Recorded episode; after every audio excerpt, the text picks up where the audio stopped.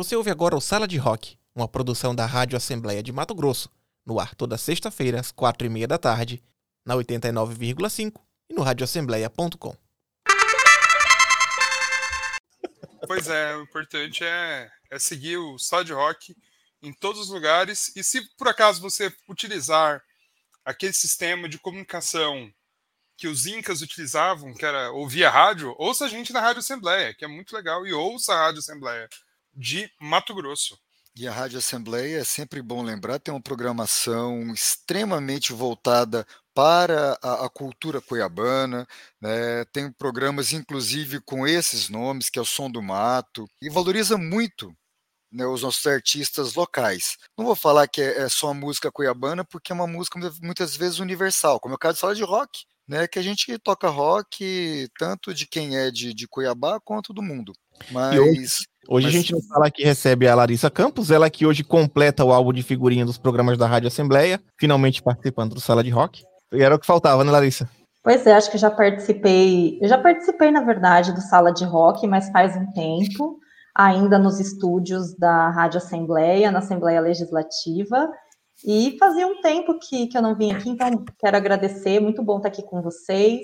E essa semana foi super corrida também, participei de outros programas na rádio e sempre faço questão também de destacar essa importância da Rádio Assembleia, que tem conseguido também fortalecer os artistas de Mato Grosso e as pessoas que, que trabalham com arte aqui no nosso estado. Então, sempre indico ouvir também a Rádio Assembleia. E é uma honra para a gente, Lari, ter você aqui conosco, né? Você que é essa já, é, já era uma pessoa da comunicação e agora é oficialmente também uma pessoa da literatura. Parabéns mais uma vez pela Casa do Posto, parabéns mais uma vez pela coragem né, de, de publicar, pela coragem de, de se expor né, é, a, a, ao mundo das letras, ao mundo literário, que se por um lado tem sido assim tão, tão pouco reverenciado nos últimos tempos, continua sendo importantíssimo para seu registro histórico daquilo que a gente pensa e daquilo que a gente sente. Muito obrigado por estar aqui conosco. Prazerzão. Ah, eu que agradeço. Estou muito feliz de estar aqui. Realmente, a, eu costumo ver que os escritores, até aqui em outros lugares, nem sempre estão inseridos nos programas, enfim, na, nos, nos, debates de uma maneira geral. E acho que isso ainda é um resquício de uma ideia que a gente teve durante muito tempo, sabe, do, do escritor ali é, apartado, o escritor meio que num, num Olimpo ali, naquele lugar de, de inspiração e tudo mais, até um pouco inacessível. E eu acho que a gente tem que, que mudar um pouco isso e estar tá mais aberto também ao diálogo. Eu quero começar te perguntando o seguinte: por que o livro? O que que a Larissa viu das suas histórias, das suas coisas, da sua percepção de mundo, que achou importante compartilhar com o mundo? Qual foi o comichão né, o bichinho que picou a Larissa para que ela chegasse no livro? De onde que surgiu isso tudo? Olha, é um processo. Foi um processo de uma maneira bem intensa.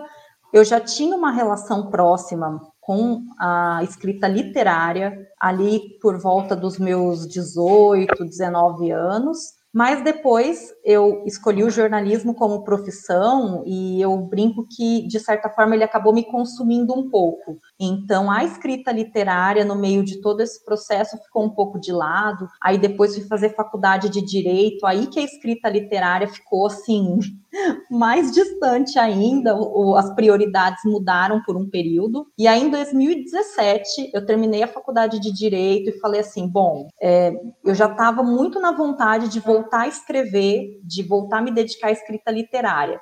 E foi um processo, fui fazendo oficina aqui, fazendo curso, interagindo com outros escritores. Então, foi um processo que eu considero, até certo ponto, também bastante natural. E escrevendo principalmente contos. Mas em relação ao livro, eu vejo que teve um, uma questão que foi muito disparadora, que foi é, no começo de 2020.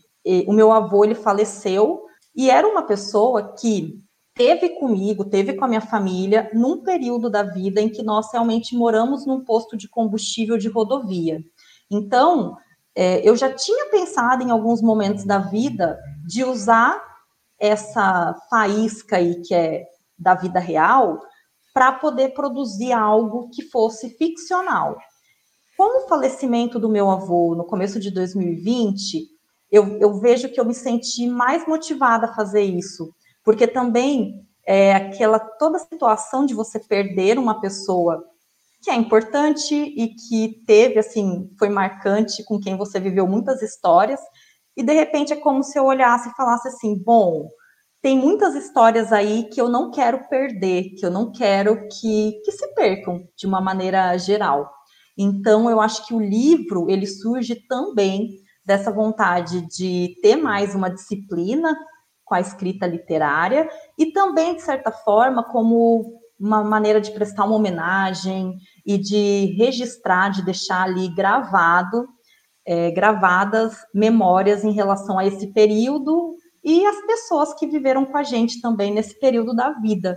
Então, eu sinto que isso fortaleceu a vontade de, de, que, de que nascesse um livro.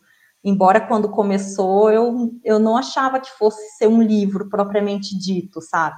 Era uma coisa muito despretensiosa. Então, o máximo que eu pensava assim, ah, eu vou escrever aqui um conjunto de contos, de repente eu posso publicar em algum site, eu posso conversar com alguém de algum site que eu já publicava e pedir para colocar, né, para disponibilizar o material. E aí levou um tempo também até eu entender que realmente eu tinha um livro. E foi mais ou menos esse o processo. Eu, eu quero te fazer, eu estou meio que monopolizando, vocês desculpem, me, é, me travem, meninos. Mas eu queria te fazer duas perguntas por conta disso que você acabou de falar.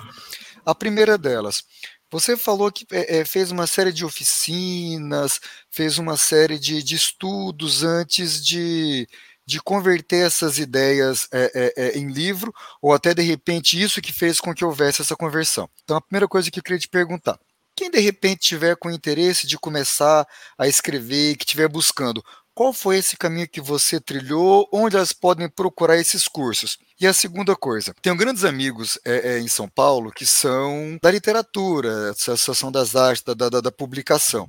E é uma fala muito corrente entre eles que, por mais que a pessoa já publique é, histórias, contos, poesias, às vezes até é, é, é, algumas novelas no meio virtual, parece que só tem o, o sentido, assim, o sentimento de ser escritor quando ela faz isso em meio físico. Parece que existe ainda uma coisa muito forte do livro como objeto. Eu sou fetichista com livro. Eu gosto do, eu gosto do material. É, ainda que eu, que eu já, já tenha lido algumas coisas é, no meio digital, eu não gosto. Eu gosto meio físico. Gosto da minha biblioteca, gosto dos meus livros, gosto de ter isso daí. Para o escritor, você se sentiu também dessa mesma maneira? Você falou que já tinha algumas coisas suas publicadas em sites e coisa e tal. Mas a Larissa, escritora, nasceu junto com a Casa do Posto? Então, essas duas coisas que eu queria te perguntar. Primeiro, esse caminho. E o segundo, se de fato é necessário esse meio físico para que você se sinta mesmo escritora. Então, em relação à primeira pergunta, eu encaro muito e sempre encarei a escrita como também uma, um caminho de estudo.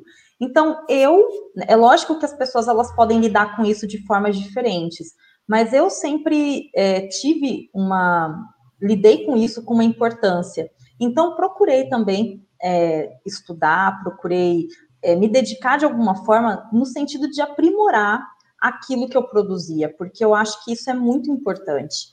E dentro desse processo, eu tive contato com algumas pessoas que foram muito importantes e que realizam trabalhos hoje, e eu vejo que com a pandemia, uma coisa que foi muito interessante, às vezes essas oficinas e cursos, eles ficavam assim, tudo muito restrito aos grandes eixos, São Paulo, Rio, Porto Alegre, Curitiba, enfim.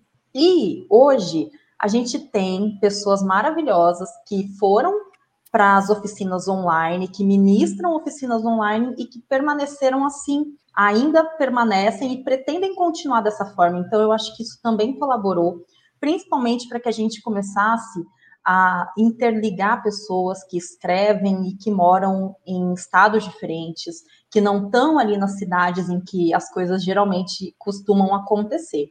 E nesse processo, algumas pessoas foram muito importantes.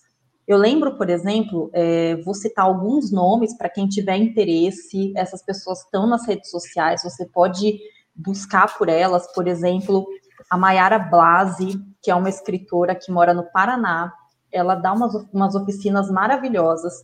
E, inclusive, a, o fio assim, condutor da Casa do Posto nasceu numa oficina da Maiara. É, a Ana Rushi, que é de São Paulo, é outra pessoa que escreve muito na ficção científica e também faz alguns cursos que são posso, muito legais, posso, promove. Posso te, te interromper só para falar da Ana? Pode, claro. Ana Rush é uma grande amiga. Ela fez faculdade de Direito na USP junto com o Paulo, Paulo Ferraz. Né? O Paulo também, é, é, lá na Casa das Rosas, ele fez uma série já, já, já de cursos de, de, de literatura, mas é mais voltado para poesia, no caso do Paulo. Inclusive é aniversário dele hoje, né? E a Ana faz parte desse grupo de amigos que eu tenho em São Paulo, que são da escrita. E para poder fa fazer assim, uma, uma, uma, uma brincadeira, Gabriel, sabe a Ana? Gente finíssima. Quando eu puder, quero te apresentá-la.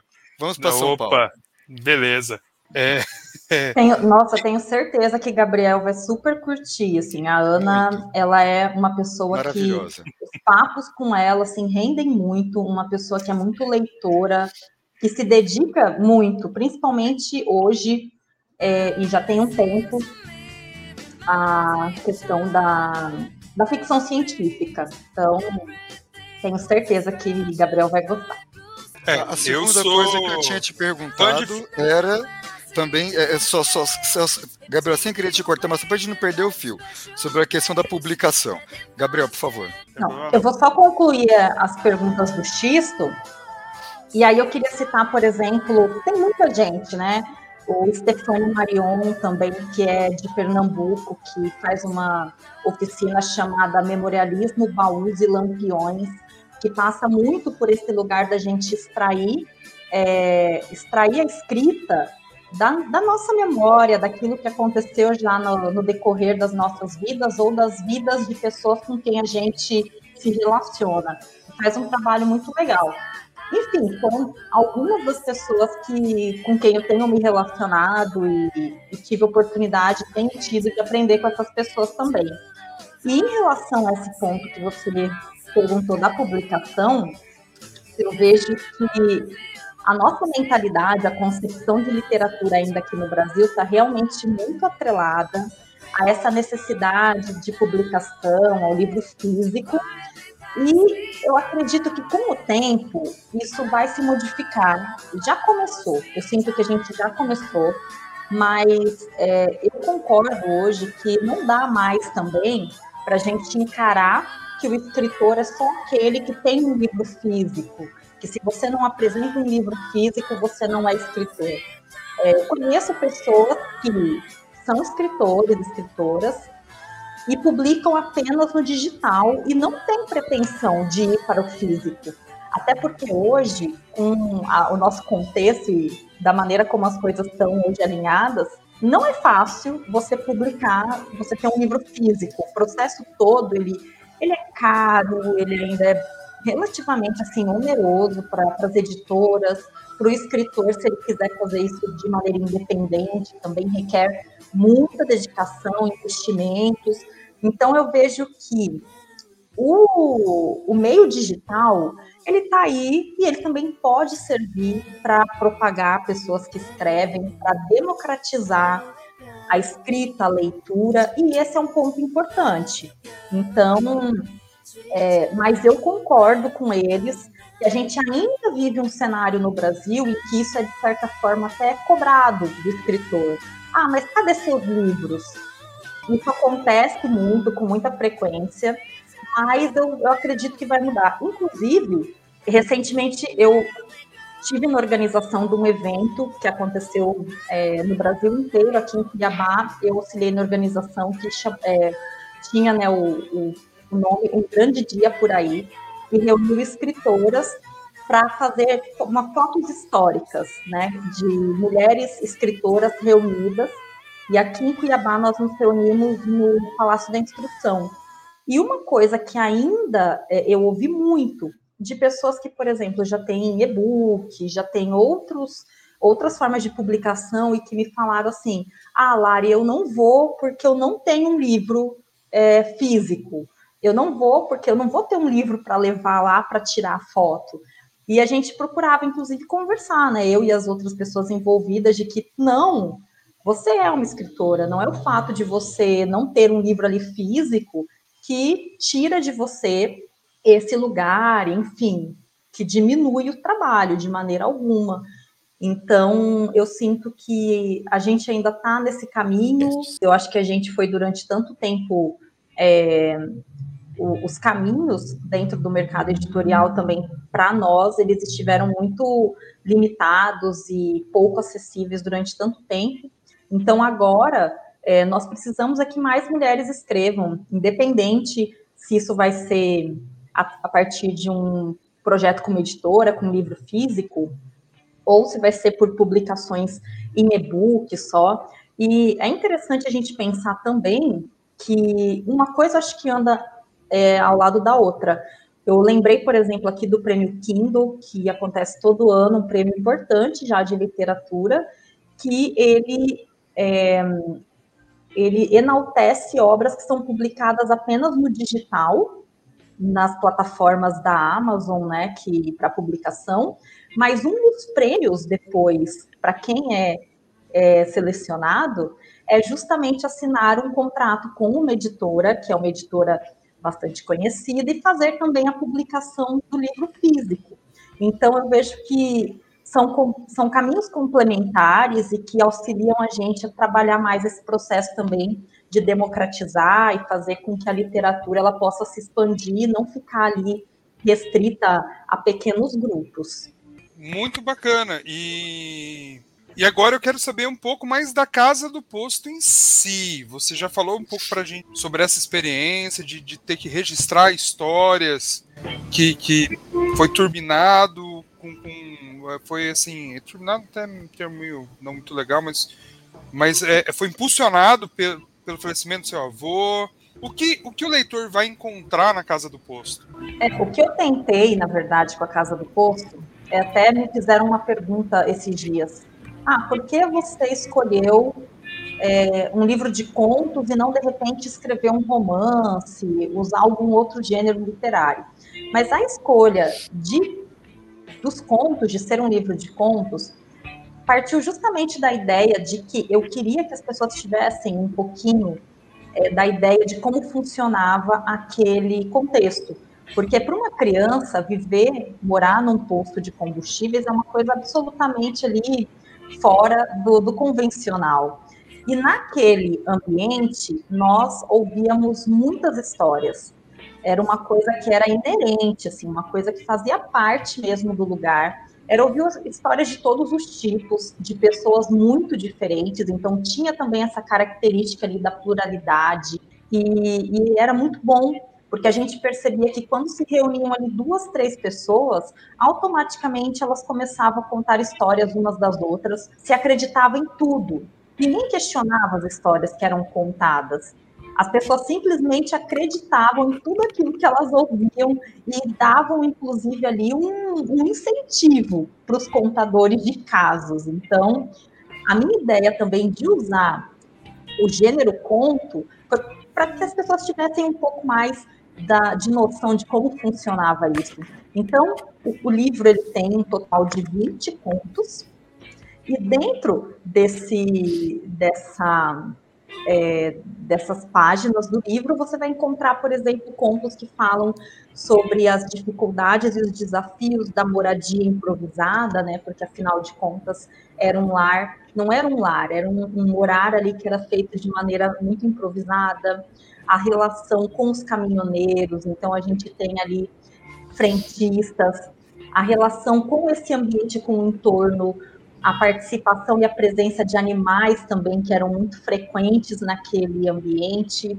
Inclusive, também, eu falo, né, que nesses, nesses ambientes sempre tem alguém para contar história de fantasma, então também, também tem história de fantasma, tem história envolvendo acidentes que a gente também presenciava muito, é, as queimadas florestais que desde aquela época a gente já presenciava e já enfrentava e sofria com elas também em alguns períodos do ano. E, de certa forma, também algumas coisas que dizem respeito às relações de família e uma influência religiosa também, porque era algo que havia e que, e que nos abraçava ali naquele, naquele lugar. Então, esse é mais ou menos assim, pincelando um pouco do que, que a pessoa vai encontrar. E cada uma das histórias é como se ela tivesse, de fato, escutando um caso, sabe? Escutando alguém ali contar um, um caso que, que vai remeter, que vai fazer ela viajar e passear por esse posto de gasolina. São quantos contos, Larissa? O livro ele tem 20 contos no total. E, enfim, sobre momentos e personagens. É, tem um conto, por exemplo, que eu gosto muito, que traz a, a, na verdade, é inspirado na primeira caminhoneira, né? Não era uma coisa é, comum. Os caminhoneiros ainda são geralmente homens, então se hoje ainda tem isso, imagina naquela época. Então tem um conto que é inspirado na primeira vez que apareceu uma mulher que dirigia um caminhão. Só para a gente situar, qual é aquela época, só para a gente ter uma ideia de ano, assim. Entre 92 e 96 foi o período em que nós moramos. Então as lembranças elas passam muito por isso. E querendo ou não, tem um ponto também que eu gosto muito, porque não tinha telefone. Então a gente tinha que encontrar uma forma de mandar notícia para os familiares. Então nós tínhamos que sair de lá de vez em quando para ir até uma central telefônica. Aqui em Cuiabá havia uma central telefônica que ficava na Barão de Melgaço.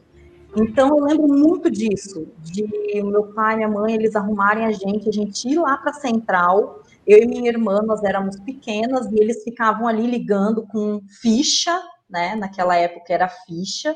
Então ligavam para as pessoas nos orelhões com ficha e a gente ficava ali correndo e brincando enquanto eles mandavam esse, essas notícias para quem estava longe. E era tudo muito dessa forma. Então, tem vários elementos que que estavam presentes desde telegramas, a gente se as pessoas quando tinham alguma coisa mais urgente para falar para a gente, geralmente usavam telegramas também, né? E várias histórias assim que são super é, algumas mais engraçadas, algumas mais tristes, e passando muito por esse lugar ali de um de trabalhar também com mistério, de trabalhar também com suspense, para conduzir o leitor por essas páginas da obra. Larissa, Na verdade, é, aonde ficava esse posto? Eu, eu, nem ia perguntar, mas como você falou dessa vinda a Cuiabá, então é um posto aqui em Mato Grosso, né? É, é, conta mais pra gente, eu fiquei curioso. É, um posto aqui, quando a gente veio para cá, nós morávamos no Rio Grande do Sul e meu pai recebeu uma proposta para ser gerente de um posto de combustíveis aqui em Cuiabá. Esse posto ele fica na rodovia dos imigrantes, na parte de Cuiabá da rodovia, próximo ao trevo de Santo Antônio, aquele trevo ali do caminho para Santo Antônio de Levergé. O posto fica ali hoje, ele é ele pertence a uma rede grande e tal, e foi reformado e tudo mais. Tanto que quando eu fui agora fazer material para divulgação do livro, eu acabei optando por fazer esse material, foto e tudo num posto, num outro posto, que tinha um aspecto ali um pouco mais derrubado, assim, posto, enfim, abandonado, porque eu queria dar essa, essa ideia, né? E hoje os, os postos, eles são super modernos, as bombas, elas são é, eletrônicas, enfim, né? eu achei que não ia combinar muito com o que eu experimentei. Mas era, na época não tinha nada ali. Era hoje ali no distrito, região do distrito industriário de, de Cuiabá, já tem muito mais coisa e empreendimentos e bairros, mas naquela época era assim muito, muito isolado mesmo. Muito legal. Né? É... Não sei porquê, eu tinha. Eu, eu, eu, quando eu vi falar do livro e tudo mais, é, é, eu, eu tinha impressão. Não sei, minha cabeça criou que era um outro posto lá na, na, na BR indo para Rondonópolis. Não sei porquê, é só a loucura da minha cabeça. Olha que curioso, eu também não sabia onde era o posto, e para mim, né, como cada um vai, vai que é a coisa linda da, da literatura é isso, né? Cada um vai situando espacialmente em algum lugar. Para mim, esse posto ficava na 163. Por algum motivo, eu pensava assim: caminho do Nortão. Sobretudo sabendo que, que Larissa veio do Rio Grande do Sul, né, é, imaginei que fosse algum posto assim, indo em algum, em algum lugar já para o Nortão, né, é, naquela época da abertura da fronteira agrícola. Achei que fosse por ali. É muito interessante nessa. E, e outra coisa sobre a Casa do Posto, Larissa, tem uma. Ele foi embalado também, tem uma versão podcast, é isso? Eu até segui aqui, ainda não ouvi, eu tinha visto e segui agora, deixei para na minha lista de reprodução aqui para depois do programa. Ah, eu faço questão, viu, Gabriel? Porque eu sei que você gosta desse formato, gosta de podcasts, então reforço aqui o convite para todas as pessoas que gostarem e para quem também não tem muita familiaridade, não costuma é, consumir esse tipo de conteúdo, mas a proposta foi bem interessante, porque depois que o livro estava ali quase pronto, já estava no processo de revisão e tudo mais, eu comecei a pensar que algumas histórias elas eram muito tinham um quê ali cinematográfico, né? E aí eu pensei também na possibilidade de converter, de transformar, adaptar algumas histórias para podcast. E decidi então procurei a Gabriela e o Fred, que são da Altia Podcasts, e falei para eles, falei, olha, eu tenho um livro, ele funciona de tal forma, e eu acho que a gente poderia fazer um trabalho de lançar assim uma série com alguns desses episódios, na verdade algumas dessas histórias é, transformadas, adaptadas em episódios de podcast. E eles super curtiram a ideia, a gente começou a trabalhar nisso, nas adaptações, e nasceu também foi lançado e disponibilizado o primeiro episódio no dia 9 também, que foi o dia do lançamento do livro. E está disponível nas principais plataformas de, de, streaming, que é a Casa do Posto Podcast, que tem justamente essa proposta de trabalhar ali com versões dramatizadas. Então, ele vai pelo formato né, do, do audiodrama, e ali teve todo um trabalho de selecionar as vozes, né, as pessoas, uma curadoria de quem ia fazer as vozes, os personagens, e fazer toda uma edição com efeitos sonoros. Eles foram super cuidadosos, muito caprichosos nesse processo. E tá muito legal, a gente está tendo assim, um retorno maravilhoso, as pessoas estão achando a proposta bem interessante. E toda terça-feira vai ser disponibilizado um episódio. O primeiro Nossa. é a Lagarta de Fogo, né? É, que é justamente o conto de abertura, a gente escolheu também para ser o conto, o conto de abertura do livro e ser também o conto de, de abertura ali do podcast. Deixa eu contar para você uma coisa. É, o Dudu é, é, me perguntou se a gente falaria sobre um projeto que eu, ele e Gabriel estamos gestando, né? Tá, tá em processo de, de andamento.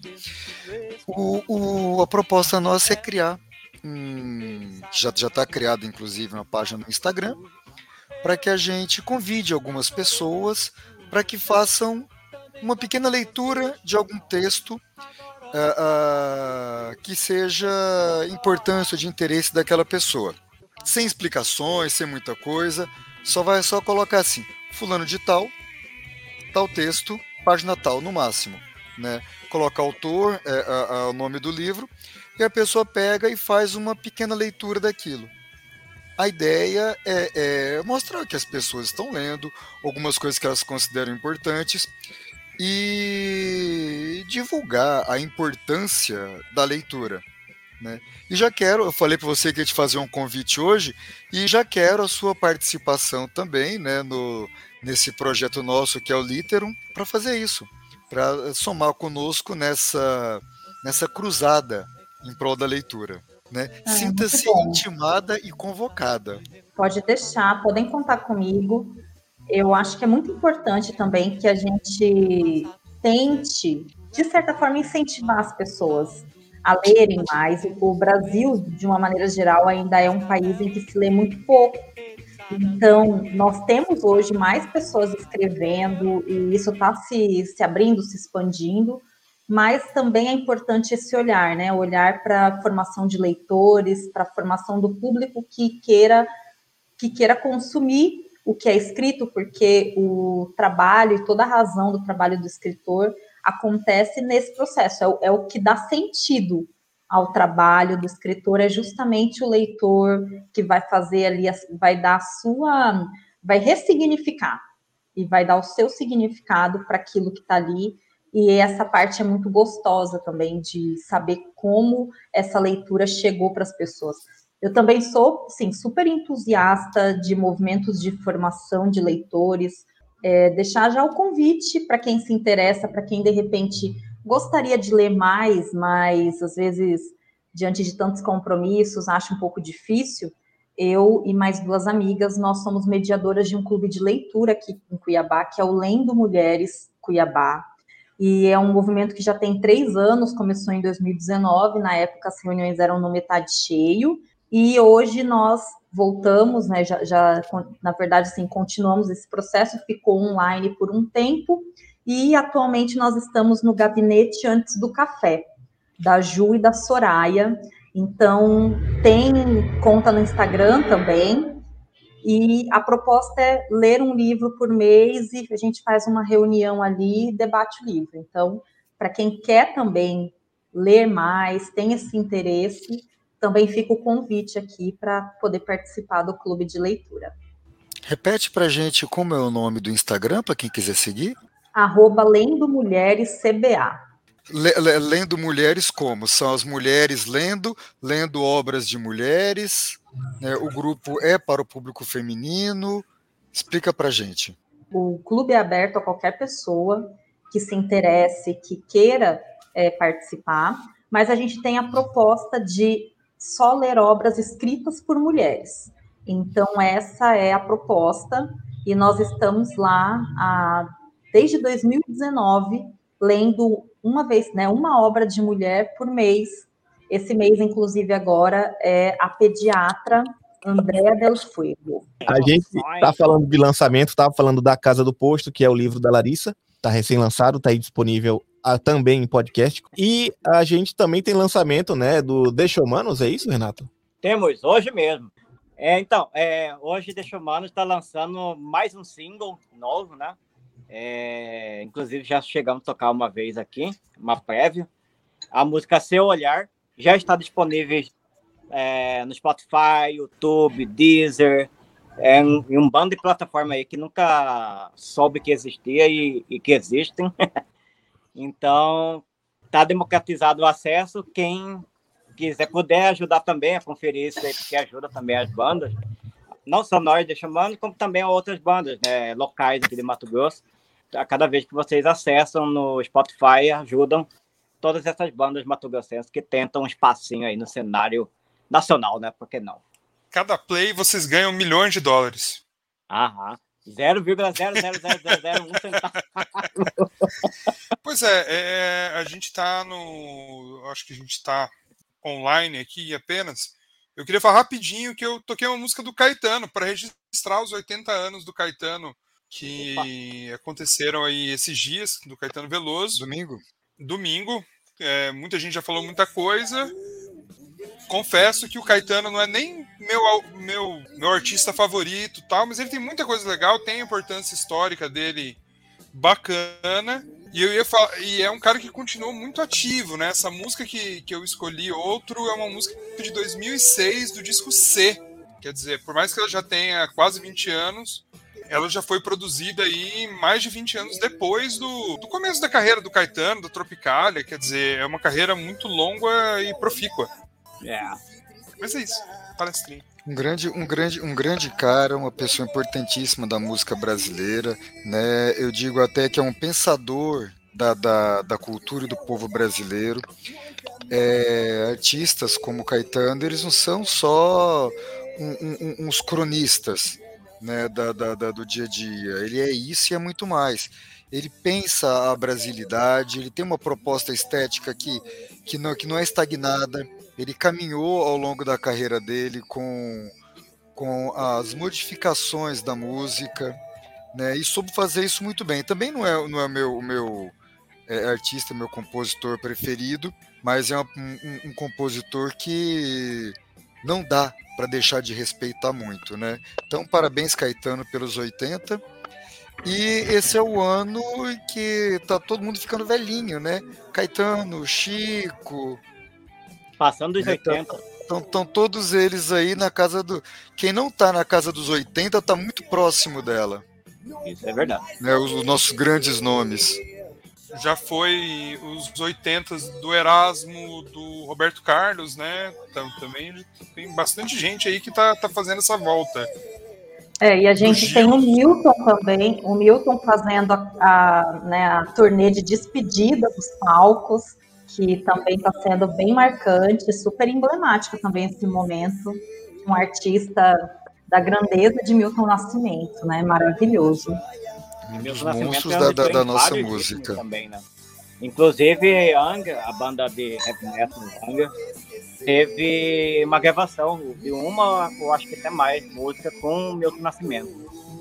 Vale o registro. Legal. Né, e, e, e, falando dessa questão histórica, é muito bom lembrar também que no festival de 68, se eu não me engano, foi quando tanto Caetano quanto o Gilberto Gil introduziram guitarras elétricas na música popular brasileira, né? É um flerte aí antigo, né, que começou trazendo um pouco de rock para incorporar para MPB, incorporando um pouco de MPB no rock também que é quando a gente teve naquela época a, a coisas inéditas, como o, o, Domingo no Parque, do, do Gilberto Gil, cantando junto com os Mutantes. Né? E, e, tudo isso foi importantíssimo para chegar onde a gente está hoje. E o, o, Milton Nascimento gravando junto com o Angra, mais uma sementinha né, de aproximação aí da fina flor da MPB, né, com o que a gente tem de melhor também do, do heavy metal. E o Flávio dando um, grandes, um salve grande para o Paulo Ferraz. Flávio Dalbello, irmão do Jean, Jean Paulo Dalbello, grandes amigos meus de longa data e de bons tempos de Grupo Ânima de Teatro da UFMT. Que é isso, hein? Salve. Larissa, uma coisa que, que, que, que, pouca gente sabe, mas o, o, o, poeta hoje, né, Paulo Ferraz, reverenciado, finalista de prêmio nacional, né, e coisa e tal, nós escrevíamos juntos, lá nos idos e distantes anos de, de 93, enquanto você estava é, é, é, iniciando as vivências da Casa do Posto, né, que viraram livro agora. Em 92 eu conheci o Paulo, na época do, do grupo de teatro da Escola Técnica, e era uma época que a gente escrevia bastante, éramos leitores e críticos um do outro. Né? Hoje o Paulo é, é, é, é um poeta reconhecido no mundo literário não só de São Paulo, mas até internacional, pelas traduções que ele teve para outros idiomas, e eu quis o bom senso que parasse de escrever, né? Porque cada, de repente não, não, não, não havia muita muita habilidade com, com, com as letras. Mas isso que você falou, Tito, é uma coisa que eu sempre destaco. E conversando com alguns colegas e amigos escritores também, é o quanto é importante para quem deseja se desenvolver nesse caminho ter pessoas para ler aquilo que você escreve, para discutir com você. Eu vejo que a escrita também é um processo que ela tira a gente é, de em determinados contextos do nosso lugar ali, né, de conforto e principalmente quando a gente tem essas pessoas que com quem a gente desenvolve uma relação de confiança, que você entrega o teu texto para a pessoa e dá para ela uma abertura para ela falar o que ela quiser e a pessoa também dá o texto dela e ouve criticamente aquilo que você tem para falar. Isso hoje tem até nomes, né? A gente tem, por exemplo, leitor beta. Então, muita gente escreve, faz um livro e aí escolhe ali determinadas pessoas para serem leitores betas e e isso é muito, muito interessante, porque a gente também aprende muito um com o outro nesse processo de, de leitura, de análise do texto do outro e do nosso texto também. Eu acho que é uma coisa que exige um movimento também da gente é, se despir também, como você falou, né? Quando a gente, se a pessoa for compor uma música, eu sempre acredito que algo dela vai estar ali, ela vai contar, por mais que ela tente, tem elementos, tem a nossa trajetória, uma coisa ou outra que, ela, que vão estar ali. Por mais que a pessoa faça um exercício e, e se esforce de tentar fazer algo muito apartado de, de si, das suas vivências, mas no campo da escrita, eu acho que a exposição ela realmente é, é grande, sabe? É um processo assim de você se despir mesmo para o leitor e, e expressar, se colocar ali para expressar aquilo que você deseja. Por isso que, como você falou no início, e eu achei super pertinente, com certeza é um exercício de coragem. É, não vejo de outra forma. Larissa, você falando isso sobre o, o, a importância desse leitor, desse, eh, desse leitor beta para desenvolvimento da escrita, tem coisa mais frustrante do que você pegar um texto seu, você ficou debruçada ali durante dias, refilando, repensando, ajustando o pensamento, aquilo que você quis passar nas camadas de texto que você fez. Aí você entrega para alguém né, é, pede para ela ler e pede um feedback para que ela veja dentro daquilo que você escreveu as impressões dela. E a pessoa te retorna um ai achei lindo. Mas e aí? Nossa muito legal. Mas você o que, que que você absorveu? Ah eu achei tudo muito bacana. É frustrante não é? Bastante. Por isso que, por isso que nesse processo de escolher quem vai fazer isso, eu acho que um dos desafios é justamente você escolher pessoas que, que você sabe que não vão fazer isso com você, sabe?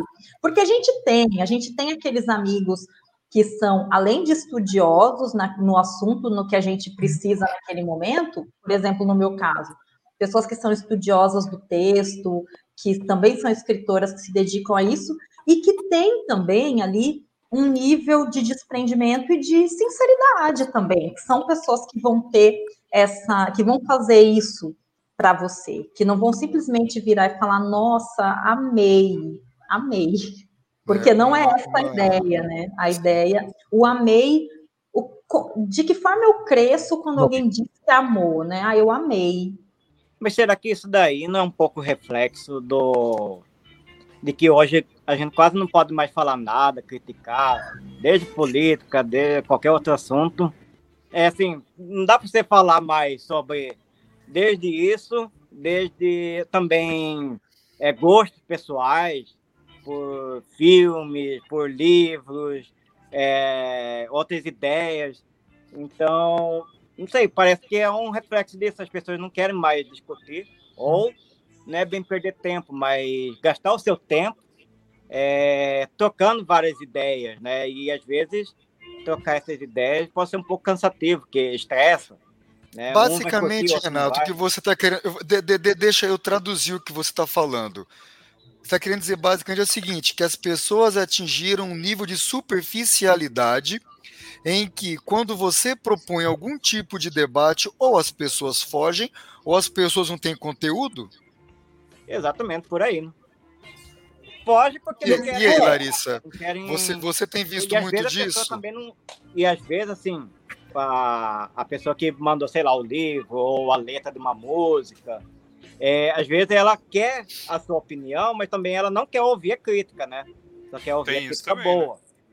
Tem esse lado. É, eu vejo que, em relação ao que eu coloquei aqui, é, geralmente, quando a gente vai fazer isso, eu, por exemplo, quando eu vou é, entregar o meu texto para alguém, eu geralmente procuro, eu, eu, na verdade, eu já sei quem procurar, sabe? É aquela coisa assim, ah, eu terminei esse texto, eu vou mandar para. Já vem as pessoas na minha cabeça, que são pessoas com quem eu desenvolvo ali também uma, uma relação de, enfim, de transparência, de sinceridade, acho que isso é muito importante.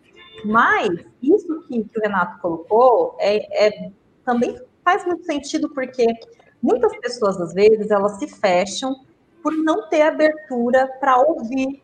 E em relação, por exemplo, vou falar agora propriamente do trabalho literário, a partir do momento que você colocou seu livro no mundo, é aquela coisa.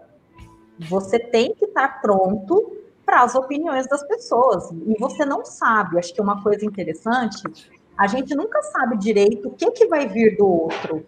É, de que forma o outro ele vai compreender as nossas histórias e de que forma ele vai é, que significado ele vai dar para aquilo e a gente tem que ter abertura sim de conversar, de ouvir. Eu acho que principalmente de ouvir, principalmente isso.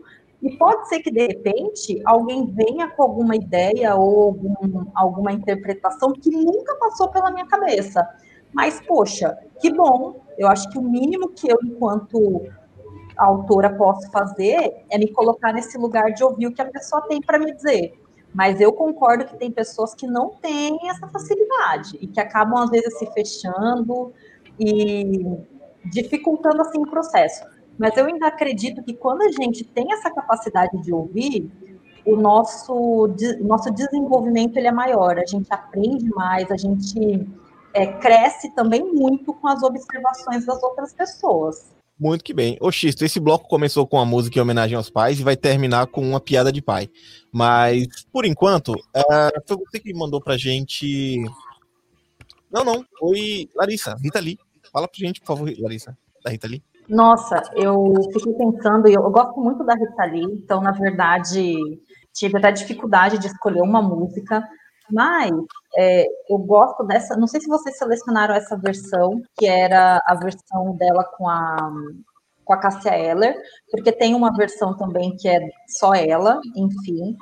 Mas eu gosto porque é uma referência a uma figura também que é que foi Luz del Fuego, que enfim foi uma bailarina, é, uma mulher que artista que atriz também, que nasceu no Espírito Santo, que teve, assim, na verdade, quando a gente vai pesquisar um pouquinho sobre ela, muito do que se fala é que ah, ela foi a primeira mulher que ficou nua é, num palco, né, numa apresentação, e, enfim, acabou sendo muito criticada, mas é considerada também, era uma atriz sensacional e foi considerada também uma mulher muito à frente do tempo dela ali.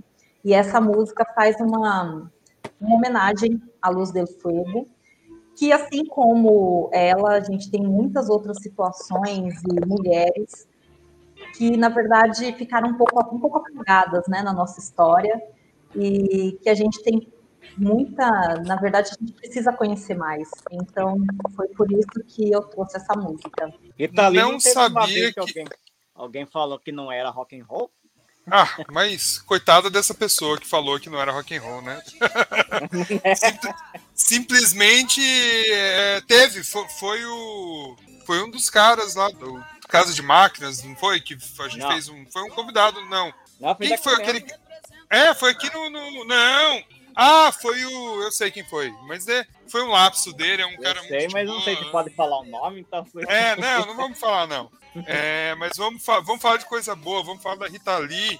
Eu não, e, e, e da Luz del Fuego, eu não sabia que ela era capixaba, eu fui até olhar aqui, depois que você falou, ela é de Cachoeiro de Itapimirim. Eu sou, eu como filho de uma capixaba, né, tudo que, que fala do Espírito Sabia. Santo, toco o, toco o sininho aqui. Toca o seu coração, de alguma forma. Exatamente, eu, eu me sinto meio, meio capixaba também.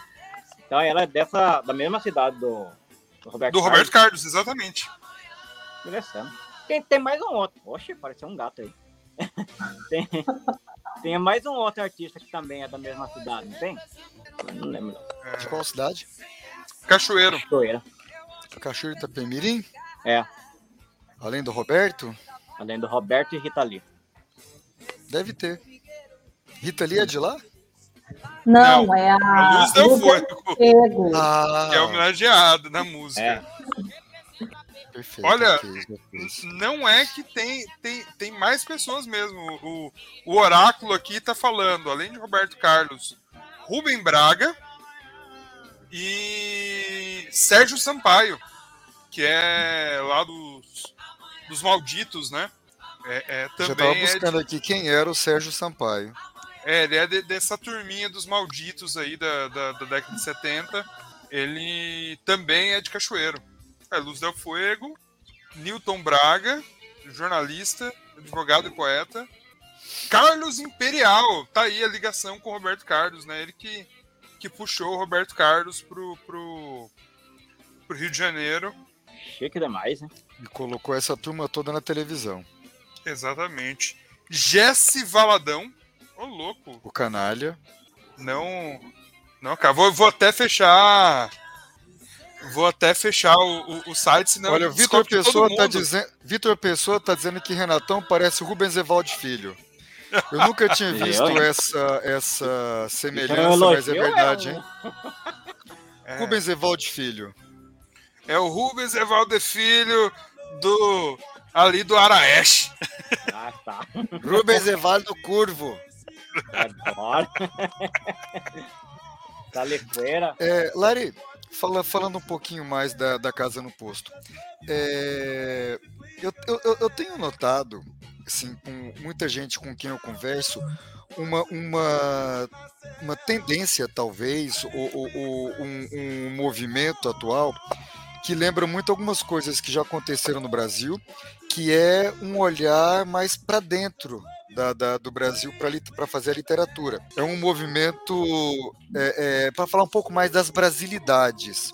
Assim, um Brasil de brasilidades. O seu livro, por exemplo, ele trata de impressões de coisas que aconteceram num posto, né? fala um pouco de, de, de, desse Brasil um, em que pese fosse na capital, mas um pouco mais do interior, fora das metrópoles, é, é, umas em, que pese também sejam contos e não crônicas, mas uma coisa assim, um, um olhar um pouco mais para o cotidiano.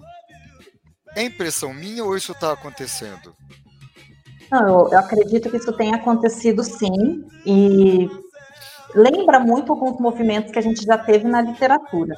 Então, se a gente parar para analisar que nós tivemos aí, vou pegar é, um nome, né, o Guimarães Rosa, por exemplo, que teve uma importância incrível na literatura e até hoje ainda é uma referência para muita gente que, que, que, escreve, né, que se dedica à, à literatura. Se a gente falar, por exemplo, de Graciliano Ramos também, que marcou tanta gente com as suas obras, então, quem que não lembra, né, de Vidas Secas, da Cachorra Baleia, do Fabiano, são personagens ali que marcaram a nossa vida enquanto leitores. E hoje eu vejo que tem um movimento também de buscar esse olhar. Eu me lembrei muito agora do sucesso, acho que a gente pode falar disso também, né, do Tutorado, do Itamar Vieira Júnior. Então, é um livro que ganhou praticamente assim, é, ganhou todos os prêmios, os principais prêmios literários é, do ano que ele foi lançado, passando ali por é, desde Prêmio Oceanos, Jabuti, ganhou vários, várias premiações importantes. E que, se a gente for analisar, também é um livro que fala isso, desse Brasil que está distante de muita gente, retoma aí questões importantes, por exemplo, relacionadas até à questão agrária, então, o Itamar, ele trabalha com isso, né? ele é servidor público também, e trabalhou muito tempo com isso, com, no INCRA e tudo mais. Então, ele pega ali e escreve uma, uma obra que coloca uma comunidade também do interior do interior da Bahia. E essa obra é uma obra que simplesmente arrebatou os brasileiros, tendo sido aí, dentro acho que, do, dos movimentos recentes de literatura no Brasil, uma obra que ultrapassou todos os, os patamares assim de venda, né, que ficou e se duvidar, acho que é capaz, eu não olhei recentemente, mas é capaz até de ainda estar tá entre as obras mais vendidas no Brasil, né, figurando aí entre a, a, lista de obras mais recentes, virou até meme, porque tinha uma época que eu via muito aqueles memes assim, e aí, você já leu o Torturado? virou, virou um meme, né, o Torturado, que, enfim, é um livro que tem esse olhar e esse ponto que, que você colocou, com certeza. E outras obras também, se a gente pensar.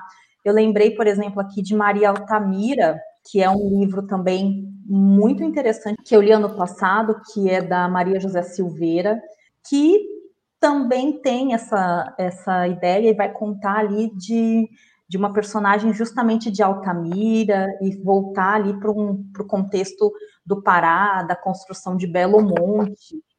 Então, é um outro movimento também que, que ganhou uma repercussão legal no, no campo da literatura. E, e como esses, tem outros livros também que, que vão por esse caminho mostrando uma coisa um pouco mais fora daquele eixo que as pessoas conhecem, né? Que é basicamente uh, uh, uh, o que fala do Nordeste e o que fala do Sudeste. Deixa eu você falou do Graciliano, eu, te, eu tenho uma, uma, uma, história muito bacana com o Graciliano Ramos. Não, não com, a, com, com ele de fato, mas com, com a obra dele. Quando eu tinha 11 anos, eu visitei meu padrinho em Goiânia e ele me deu duas coisas de presente quando a gente conversava por lá. Uma delas foi uma coqueteleira. Eu tinha 11 anos. E a outra foi ele, a gente estava falando sobre literatura, né? Ele foi sacou da estante dele um livro do Graciliano Ramos, de uma coleção uh, uh, que ele tinha lá. Ele me deu vida, é, perdão, me deu São Bernardo. E a gente conversando, coisa assim, eu vou ler para você poder ler. Sacou São Bernardo da coleção, descompletou a coleção e me deu São Bernardo. A minha madrinha falou bem assim: Mas Otávio, o que, que, você está fazendo? Você deu, deu uma coqueteleira para o menino e descompletou a coleção. Ele falou assim: ó, Pretinha, eu sei o que eu estou fazendo. Tentei ler o livro, não consegui. Achei ruim o livro, eu comecei a ler ali, ó, duas páginas, não conseguia passar disso. No final do ano eu voltei, ela não me perguntou nada. Né? Voltei Mas você estava fazendo um coquetel Tava craque já.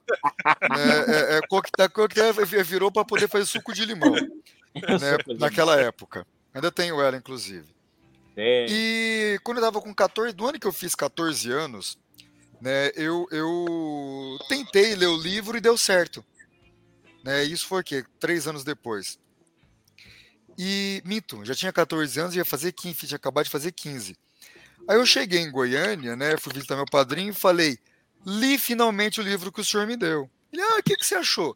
Aí começamos a bater papo, falando sobre o livro, coisa e tal, algumas coisas que eu, que eu tinha visto. Ele falou: eu estava aguardando esse retorno seu. Ele falou: Pretinha, não te falei que ia dar certo?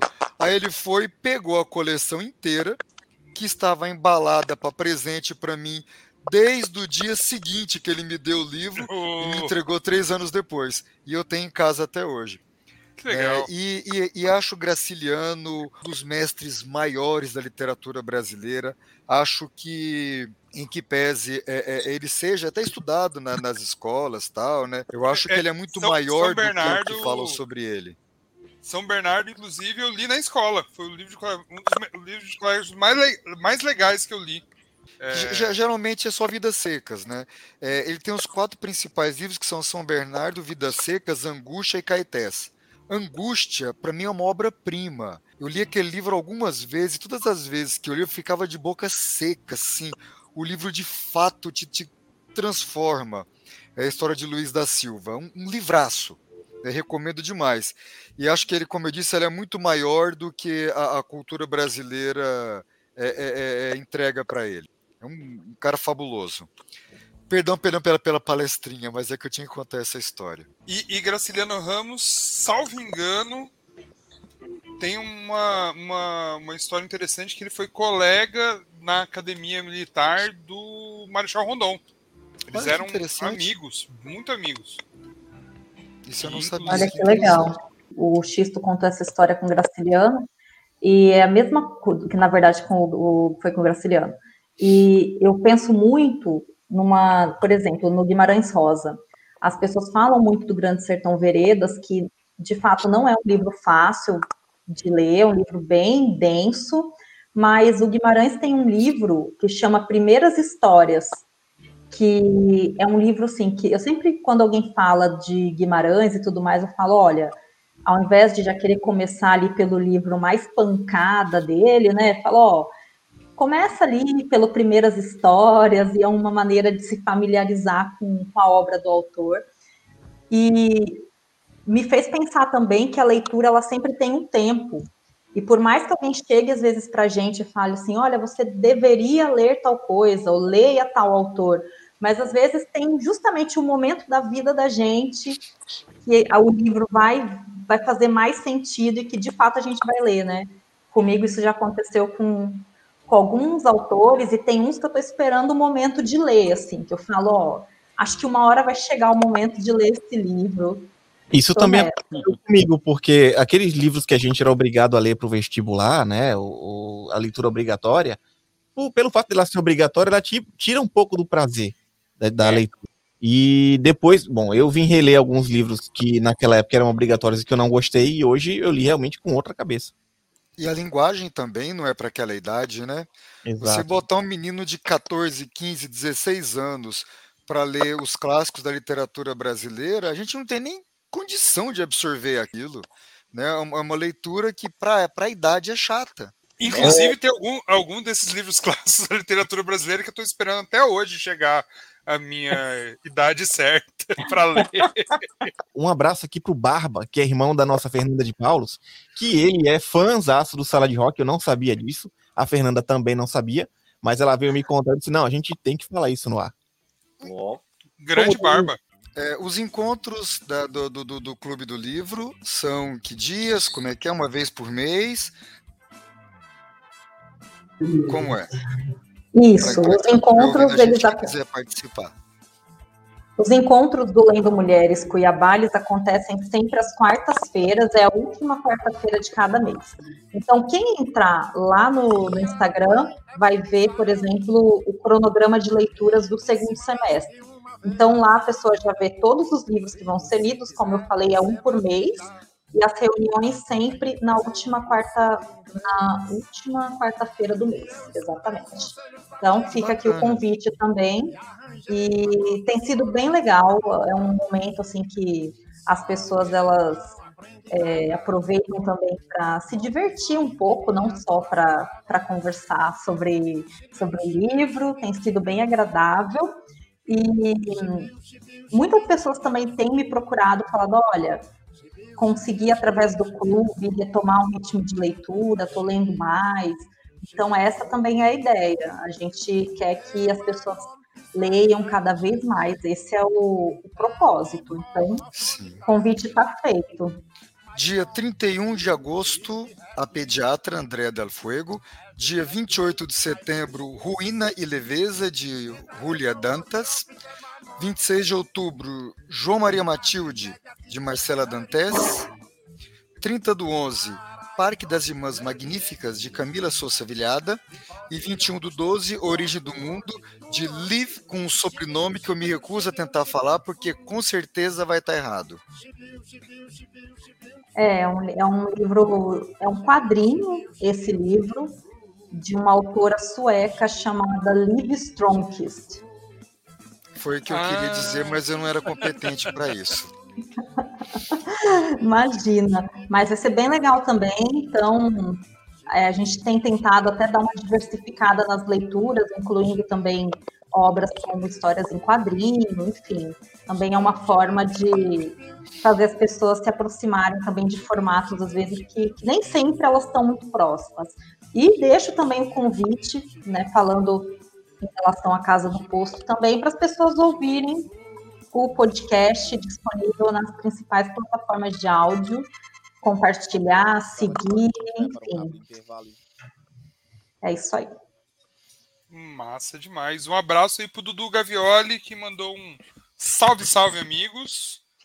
E também pro Corvo, que mandou um, um abraço aí bem no comecinho do programa.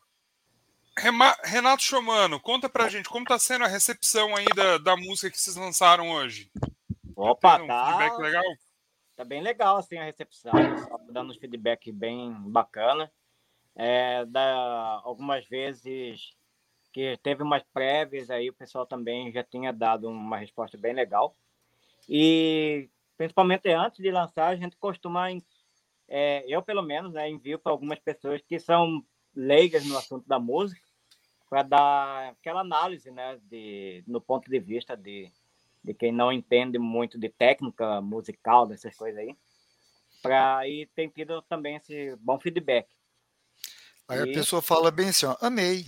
Né, É. Esse aí já desconsideram.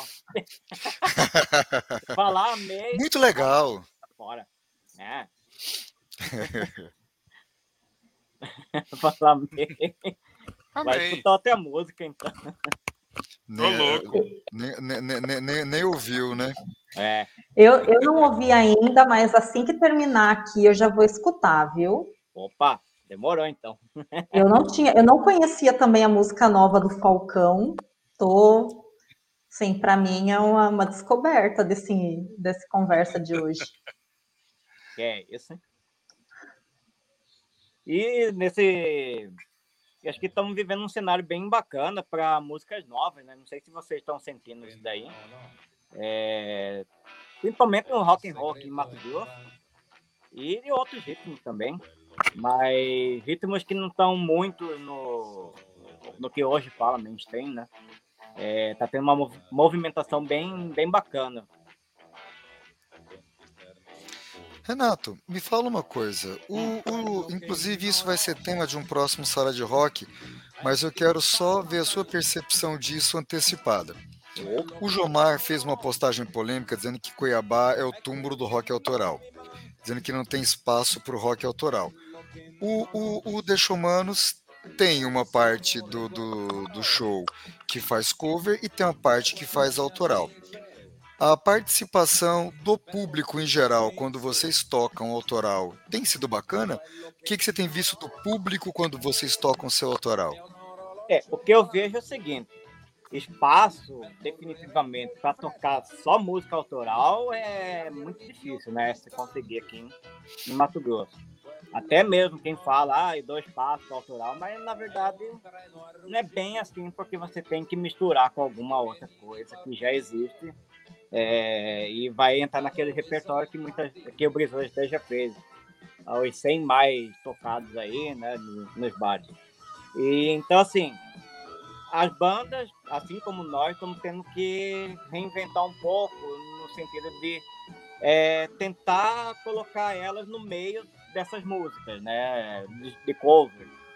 E uma coisa que eu notei é, muitas vezes, e até tenho é, falado com outros colegas músicos, é, de quando for tocar autoral, não sinta vergonha de tocar sua música.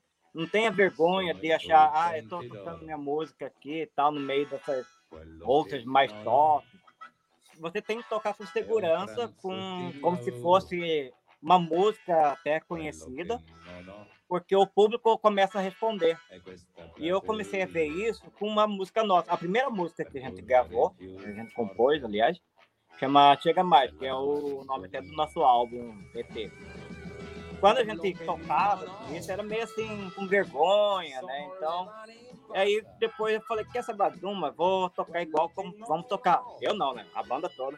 Tocar como se fosse uma música que já é existente.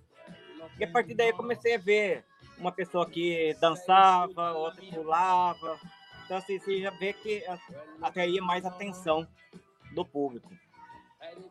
Agora, um, um trabalho que está sendo bacana, que eu vejo aí na exclusividade do autoral, é o que a Sumac Records está fazendo, né?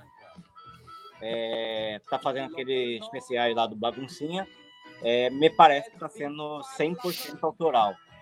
Então é uma esperança né, e uma abertura desse, nesse espaço que estava sumido, né? Até pouco tempo atrás aí as, as bandas estavam até evitando de, de, fazer músicas novas. Pois é, eu, eu acho que tem uma, uma ligação até com o que a Larissa e o Xisto falaram antes essa questão de escrever um livro, tal, você botar o seu texto na rua, Sim. é um ato de coragem, né? Fazer música autoral, subir no palco e cantar, é um ato de coragem. É, é, é, é muito mais confortável você estar tá ali, fazer um cover, todo mundo Sim. já foi testado, aprovado. Agora você é trazer franquia, um. Né? Exatamente, você é uma aposta, é um. É, é sair da inércia, né? Exato. É, parte é. de sair da zona de conforto, é o que a gente estava falando. E ao mesmo tempo, eu vejo que aqui em Cuiabá tem muito isso. das bandas que fazem mais cover, às vezes eu até evito, porque eu falo, gente, eu já sei a playlist dessa banda e o que ela vai tocar, sabe? Tem muitos casos que acontece isso. Você fala, nossa, lá, você vai no, ver a apresentação dos caras que tocam sempre, você já sabe as músicas que eles vão tocar. Por isso que eu, eu gosto muito quando tem ali uma autoral também, porque acho que mostra também que, que a pessoa está é, fazendo da, da, música esse caminho, sabe? De também. É, e é muito bom quando a gente também vê mais pessoas dispostas a mostrar o seu trabalho. Então, parabéns para o Renato, para a banda toda e para todo mundo também que se dispõe na música também a, a dar esse passo tão importante. Eu tô vendo uma certa rebeldia aí de Xisto Bueno querendo adiantar pautas, né? Esgotando a pauta do programa. Pois é, é, é, ah, mas eu não vou dar essa ousadia, Xisto Bueno. Vamos falar palestrinha aí do Fabrício de André. Na, na, na, verdade, essa música foi o seguinte: é, a gente tem muito hábito de ouvir músicas em, em inglês, né, sobretudo dentro do rock. Né, o que não, que não é nosso em português é inglês. O Renato, vez ou outra, trouxe para a gente algumas coisas é, aqui da América Latina, né? Uhum. O Renato, para quem não sabe, ele é o cuiabano mais é, é, é, é argentino que a gente tem por aqui. Pois é, ele usa até manas. Pois é. pelo largo, pelo largo. Né? E eu estava um dia desses fazendo uma pesquisa de, de rock em outros idiomas, né? rock, blues, e eu encontrei esse cara aí, esse italiano, esse Fabrizio, alguma coisa, que eu achei bacana as músicas dele. Eu falei, poxa, podia ter, ter um, um, um espaço a mais para a gente ter um intercâmbio musical com, com a Itália, por exemplo. Né? É, se nós no Brasil cantamos rock em português, né? na Itália eles cantam rock em inglês, no Japão canta rock em japonês. Achei tudo muito ruim do rock japonês. Né? O Dudu é, é, é também meio japonês, mas a língua não é, não é sonora, não tem essa. O Dudu é. Né? A, a, língua, a língua não é uma língua muito sonora musicalmente, falando para o nosso ouvido ocidental, mas o italiano é. Né? E eu gostei muito e quis colocar na sala de rock para poder fazer essa compartilhar essa experiência desse blusão aí italiano. Espero que tenham gostado. Este blusão italiano, Renato, oh, Renato, Gabriel. É, é mais um é, X já sem querer fez um, uma palavra aí acidental, um trocadilho acidental aí do blusão italiano. Uh, mas vamos falar do seu do que teria sido o erro de ortografia se eu tivesse digitado ali. a gente, próxima música que vai tocar na rádio é do Fine Young Cannibals. Que eu tinha lido uma outra certa palavra que parece que é o nome de uma planta. Sabe? Tá na moda. Aquela ah, planta tá da vida. Sei, uh, sei, sei. Fine é. Young, Fine Young Cannibals. Uh, She Drives é. Me Crazy. Tem palestrinha, Gabriel? Lógico que tem muita palestrinha. É, aqui é, é uma enxadada, sai uma palestrinha. É... palestrinha. Essa música é um clássico dos anos 80 é, se você não conhece pelo nome, você vai conhecer na hora que eu vi. Mas essa música é trilha sonora de uma série aí que tem movimentado toda a bolha nerdola da internet. Ao contrário de vocês, meus amigos, que são literatos, é, é, leem poesia, não sei o quê, eu sou um cara nerd. Essa Você música mais é... que nós, Gabriel. É sumido, Mas eu só leio besteira. Esse é o negócio. Então, essa Qual é a ideia. Essa série, Gabriel? Essa série é The Sandman, o Homem-Areia, que tá ah, na, na Netflix. Muito é... boa. Eu já até falei aqui no sala, já falei outras vezes, não perco a oportunidade de falar. Eu sou fanzaço do Neil Gaiman, que é o autor das HQs e é, é produtor executivo da série. A série tá muito legal. É... Como, como, como Nerdola meio chato, eu tenho algumas coisas que, que. Na verdade, eu tinha uma expectativa muito grande. É, é... Mas tá muito legal, é uma obra muito importante. Uma obra que envelheceu bem, é uma obra da década de 90. Ah, é uma adaptação bem fiel, na minha opinião. E, e essa música toca no, no episódio 6, que para mim é o episódio mais legal da série, que é um interlúdio aí entre as duas histórias principais que, que acontecem na série. Mas ela tá bem fiel porque o autor meteu o dedo lá, né? De, de... É, o, não, o autor tem praticamente com controle total, assim. Eu tava ouvindo um, um podcast, o cinemático, o pessoal discutindo sobre essa série. É, o pessoal tá falando, inclusive, que ele não deu liberdade nenhuma para o diretor. É, é, que isso seria um problema. Mas é, é, preciso fazer até um parênteses sobre isso. Parênteses. Parênteses. É, tem aquela outra série, Deuses Americanos, que teve três temporadas na Amazon. Também é baseada em um livro dele. E, e, a série se perdeu muito justamente pelo que os showrunners fizeram, assim. Rolou treta. Tanto que a série foi cancelada é, é, sem terminar a história. É, agora eu só quero fazer uma, uma correção, né? Porque Gabriel fala assim, ah, só leio besteira. Aí ele mete assim, New Gaiman. Cara, New Gaiman é maravilhoso, né? E eu ainda não assisti a série, tô super doida para assistir. E, mas gosto muito também do trabalho dele, porque tem uns livros. Não tem muito tempo, inclusive eu li dois livros dele, que é o Oceano no Fim do Caminho e Lugar Nenhum, que eu também super indico, são obras muito legais. E além de, né, Sandman, que é um que é assim um, um, clássico, né? Mas é maravilhoso, realmente vale muito a pena. Olha, essa fala da Larissa tá me dando vontade de fazer uma nova vinheta ou um chablau para toda vez que o Gabriel disse eu só leio besteira, e vier um comentário aqui logo em seguida. Larissa, eu deixa, vou... deixa eu só falar uma coisa que, que eu acabei de, é, é, eu estava ouvindo até agora, antes de começar o, o programa podcast, falando do, do Jô Soares, tal, que com o falecimento dele, ele é praticamente uma unanimidade. E, e tem uma história muito doida que na década de 90. Não, minto, acho que já era no comecinho. Acho que o Jô Soares já tinha ido para Globo, foi no, nos anos 2000. O Neil Gaiman veio para o Brasil, acho que para o Festival de Paraty, e ele estava escalado para falar no Jô. E aí a produção, ele chegou aí, mas a produção falou: não, deixa outra pessoa, tem o Zezinho das Couve aí, porque ninguém sabia quem era o New Gaiman na época. E rolou isso, ele, e não tem uma entrevista do jogo com o New Gaiman, tava tudo pronto para acontecer e, e, não aconteceu. Caramba, eu quero fazer só um, um, outro parênteses aqui, porque Gabriel falou clássico dos anos 80, para a gente falar da próxima música que vai tocar na rádio.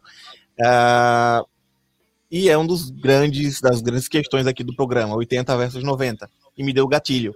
E eu coloquei na descrição do programa, uh, eu vou puxar da memória da Larissa agora. Larissa, no posto tocava mais, mesmo que tenha sido só uma vez, Beatles ou Rolling Stones? tocava mais Beatles, hein?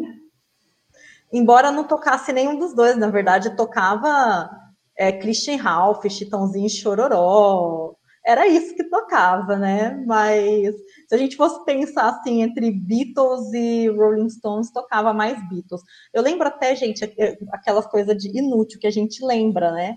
Tinha uma versão de uma música dos Beatles que tocava muito naquele tempo, Agora vocês vão ter que me ajudar a lembrar, ou não, né? Que era uma dupla, alguma dupla dessa sertaneja. que eu chorei. Ah, eu acho que era isso não mesmo. sabia que pouco a pouco eu, eu te perdia.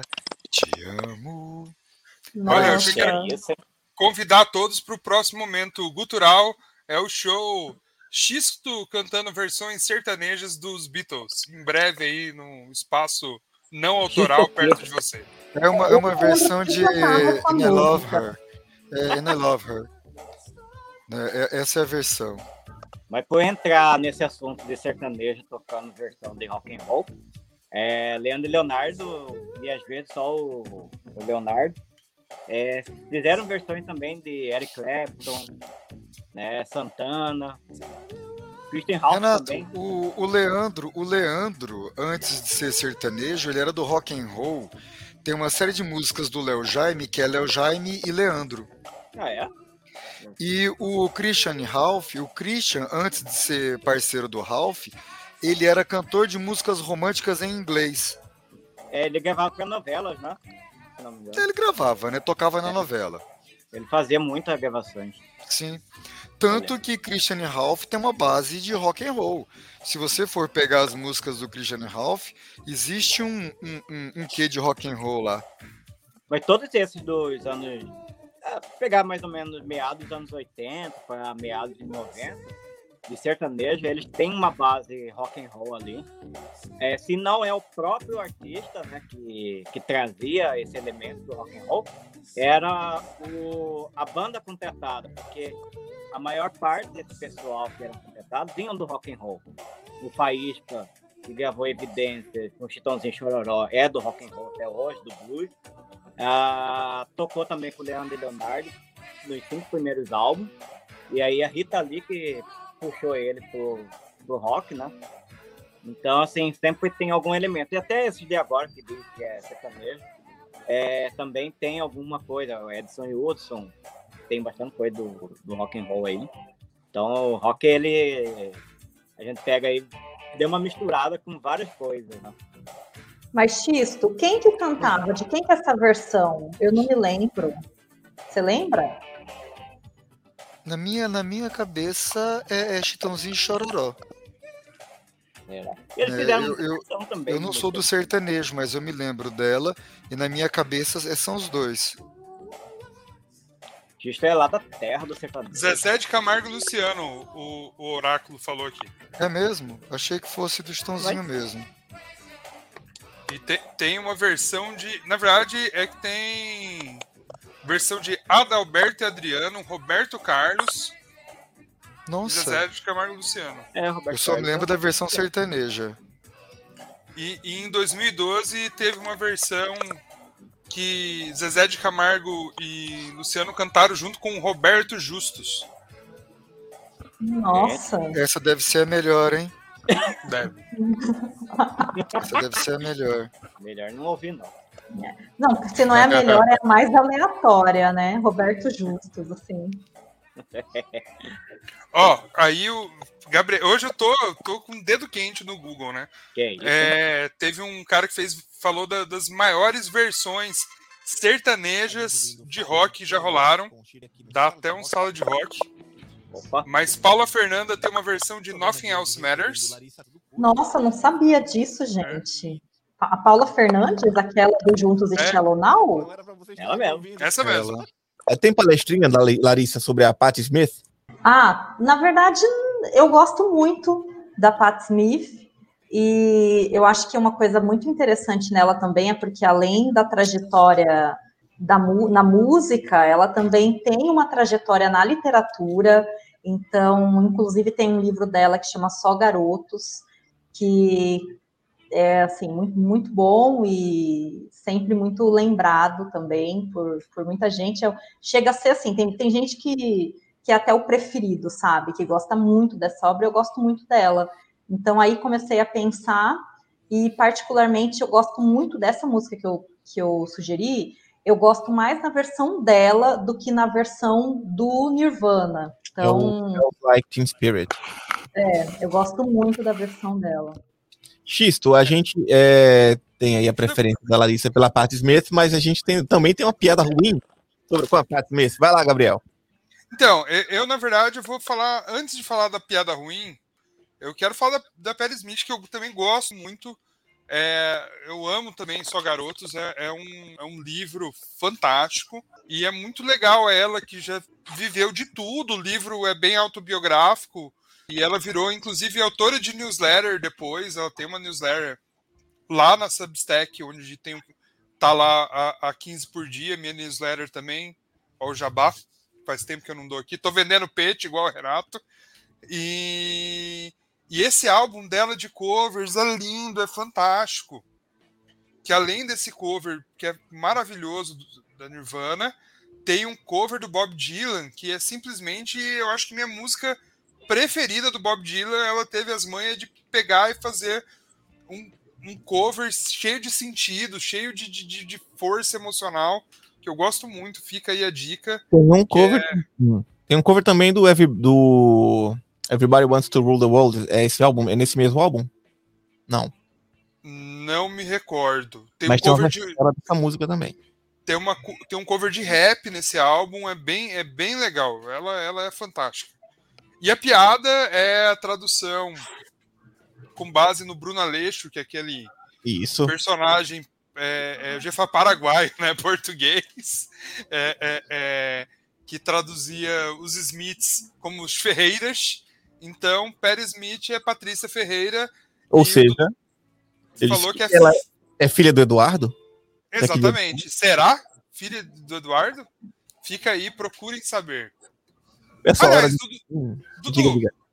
tem uma coisa que, que eu tomei um aperto do Xisto no, nas mensagens privadas aí esse, esses dias.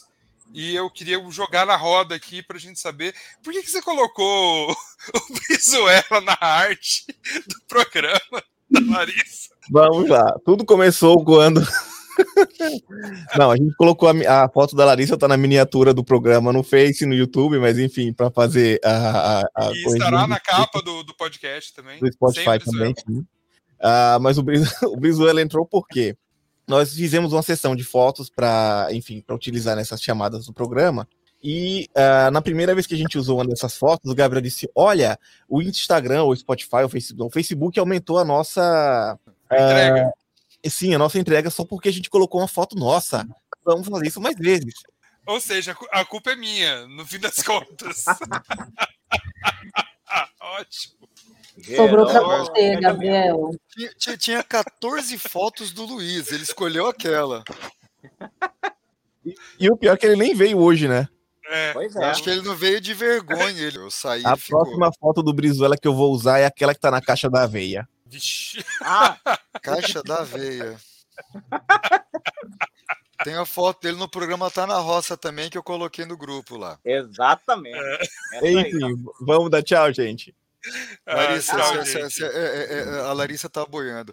Essa história é a seguinte: é, um amigo mandou para mim uma foto de um podcast chamado Tá na Roça, com um, um, senhorzinho já bem velhinho, com uma boininha na cabeça, um cabelinho branco, e que lembra, parecido com o Luiz, parece ser assim, o avô dele. Né, o amigo meu mandou e colocou a pergunta bem assim: mas por que, que o Luiz foi dar entrevista nesse podcast? É claro que eu peguei e divulguei também na, na, no nosso grupo né, do programa. Falei, não tem como deixar de sacanear o cara que é meu amigo, né? Se eu não sacanear os meus amigos, eu vou sacanear quem? Aí foi essa, essa piada por lá. Tomara que Entendi. não reativem aquelas do, da sessão de fotos lá que vocês fizeram de mim. Não, não dava para perder a oportunidade de zoar, né? Não tem não, como. Não, a gente perde é. amigo, mas não perde a piada. Não, e vocês estão muito chiques. Olha, o programa tem fã, então a gente está aqui, aí aparece um fã mandando mensagem, gente. É demais isso. Vocês vão dar, vocês dão entrevista para a imprensa, né? Para a imprensa, como a gente falou no começo aí, inclusive isso foi, isso é muito legal. E é isso, é, já tem tempo o programa. E é o programa certeza... mais antigo da rádio, tá, Laísa? Exatamente. Somos, da, do, dos programas que iniciaram com a rádio, nós somos o único que continua com o mesmo nome. Já trocamos de horário 15 vezes, mas somos o único que está é, aí. Aqui. Esse é o segredo da manutenção. Por isso que a, a pinta de CEOs, né, assim, na entrevista. Claro, são, são CEOs da Rádio Assembleia, assim, oh, simples olha, assim, gente. Nós estamos mais para os senhores da Rádio Assembleia. Um monte, um monte, um só, monte de só, velhinho. Só telhado branco. Né? Todo mundo de cabeça branca. Ou falta de telhado também, né, Renato? É, Ou falta. É, é, é, no caso, eu consigo as duas coisas, hein? Aproveitando, é. queria mandar aí um, um, um abração para Elo Godoy e para o Gustavo lá do programa Cultura Livre. Um grande abraço para eles, obrigado pelo espaço, pela oportunidade. E agora a gente tem que ter reciprocidade, né? Eles vão ter que vir também agora participar aqui com a gente. Com certeza. Abraço também para o Dudu Gavioli, que mandou mensagem para a gente no Instagram, mandou um salve. Salve. Salve. Pra, é, dos que agora... mandaram também mensagem por lá que eu vi, tem o, o, o Vitor, né? É, e quem foi o outro? O Flávio também, que mandou um alô pra gente de lá. Agora sim é hora de dar tchau? Interrogação. Tchau. Tchau. tchau. É só tchau, né, gente? Tchau. Não, não, não, não, não. Eu quero dar aquele tchau tradicional e agradecer a algumas pessoas que não ouvem o programa e por isso a gente continua no ar.